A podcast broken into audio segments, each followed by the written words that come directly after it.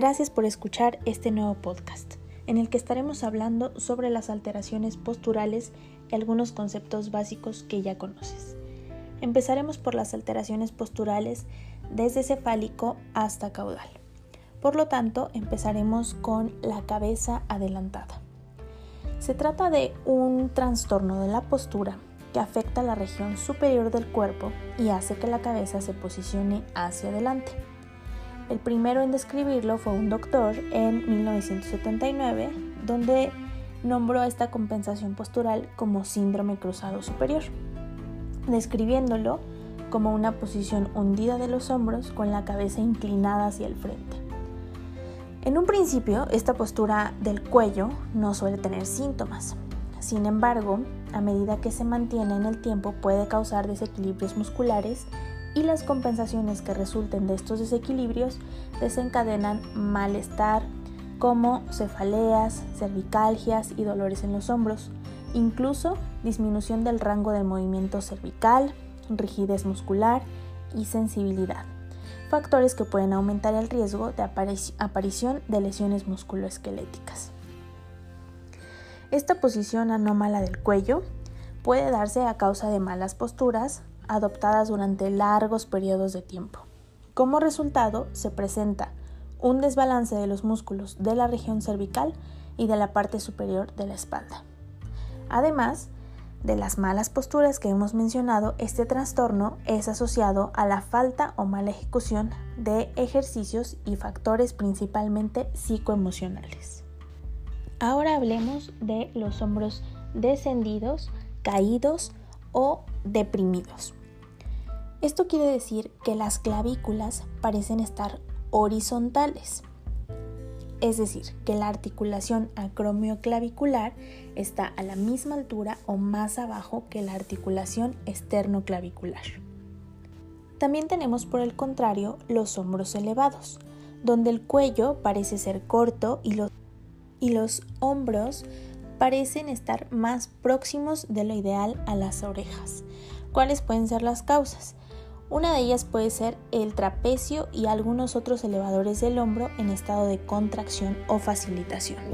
Recuerda que la posición de las escápulas está íntimamente relacionada con la posición de los hombros, por lo tanto hablaremos ahora de la posición escapular. Las escápulas pueden encontrarse en ABD o en ABB.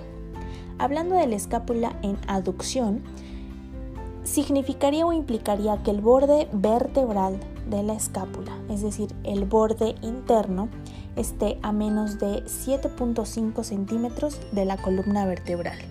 Y como dijimos que está la posición de la escápula muy ligada y relacionada con la posición de los hombros, cuando una escápula se encuentra entonces en aducción, eso implicaría que en los hombros tendríamos una retracción.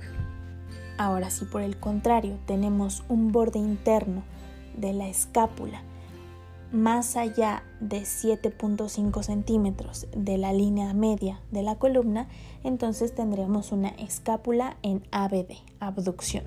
Es decir, el borde interno vertebral de la escápula se aleja de la postura ideal con respecto a la línea media vertebral.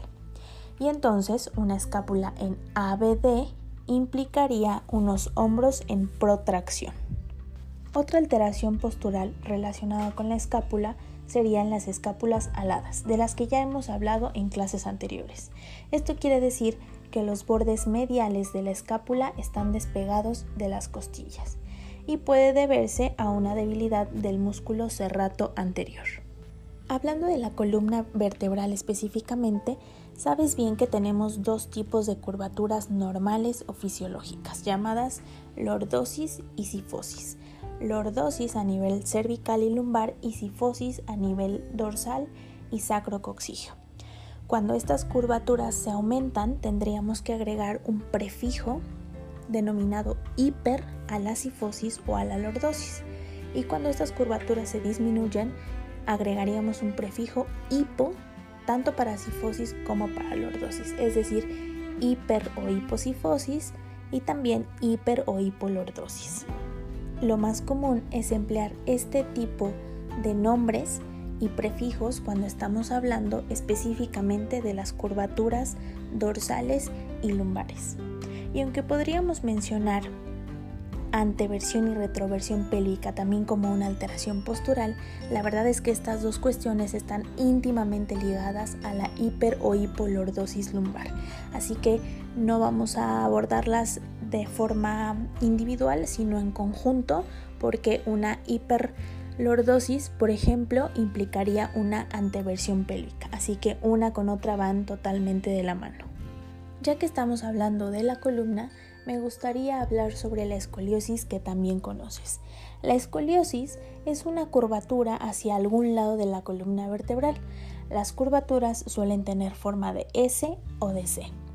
La escoliosis que es más común es la que se presenta al final de la niñez y el inicio de la adolescencia, cuando el crecimiento es más rápido. Las niñas suelen tenerla más que los niños. Normalmente suele ser hereditaria y los síntomas incluyen inclinación hacia un lado, tener hombros y caderas desiguales. Si continuamos en un sentido caudal, podríamos empezar a hablar sobre las rodillas, donde podemos encontrar una alteración de valgo o de varo. Ambas consisten en una incorrecta alineación del fémur y la tibia que provoca que una rodilla se desvíe. En el caso del valgo, la rodilla se desvía hacia adentro y se junta con la otra. Si se produce en ambas rodillas, veremos las típicas piernas en X. Esta desalineación puede presentarse desde una edad temprana. Es importante recordarte que en edades tempranas suele ser habitual. Incluso es normal que los niños padezcan esta desviación, hablando de niños entre 3 y 5 años, pero es algo que debería corregirse durante los siguientes 2 o 3 años. En el caso del gen varo, esta desalineación contraria al valgo es aquella donde vamos a encontrar que una rodilla se separa de la otra. Si afecta a las dos rodillas, observaremos piernas arqueadas en forma de paréntesis.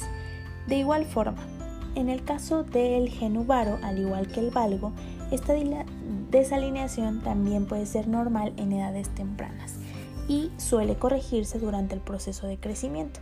Otra alteración a nivel de la rodilla puede ser el genu recurvato, que se define como la extensión de la rodilla más allá de los 180 grados o posición cero de referencia. En la mayoría de los casos suele ser bilateral, simétrico, de origen constitucional y asintomático. Puede ser congénito, puede ser adquirido y también puede describirse como óseo, ligamentoso o mixto. La penúltima alteración que veremos es el pie plano. Una persona que tiene pie plano presenta el arco de la parte interna del pie aplanado, lo que hace que la planta del pie entera toque el suelo cuando una persona está en bipedestación. El pie plano es una afección frecuente que en general no suele causar dolor y puede ocurrir cuando los arcos no se desarrollan durante la infancia. A veces, el pie plano contribuye a problemas en los tobillos y las rodillas porque esta alteración puede generar a su vez otras alteraciones en las piernas. El último punto a abordar son las dismetrías. Solo quiero aclarar que la dismetría en sí no es una alteración postural, pero sí es algo que genera muchas alteraciones. La dismetría es un trastorno común en el cual la longitud de los segmentos óseos de los miembros inferiores es diferente. Y digo que es común porque una de cada tres personas la padece. La principal manifestación de estas dismetrías es la alteración de la marcha. Normalmente se produce una marcha irregular e inestable y la compensación de una marcha inestable se produce mediante la inclinación de la pelvis hacia el lado de la extremidad corta y desviación de la columna en sentido opuesto. Y generalmente se acepta que las dismetrías mayores a 2,5 centímetros en la edad adulta pueden producir lumbalgias y actitudes escolióticas. Espero que este podcast te sirva para recordar las alteraciones posturales más comunes.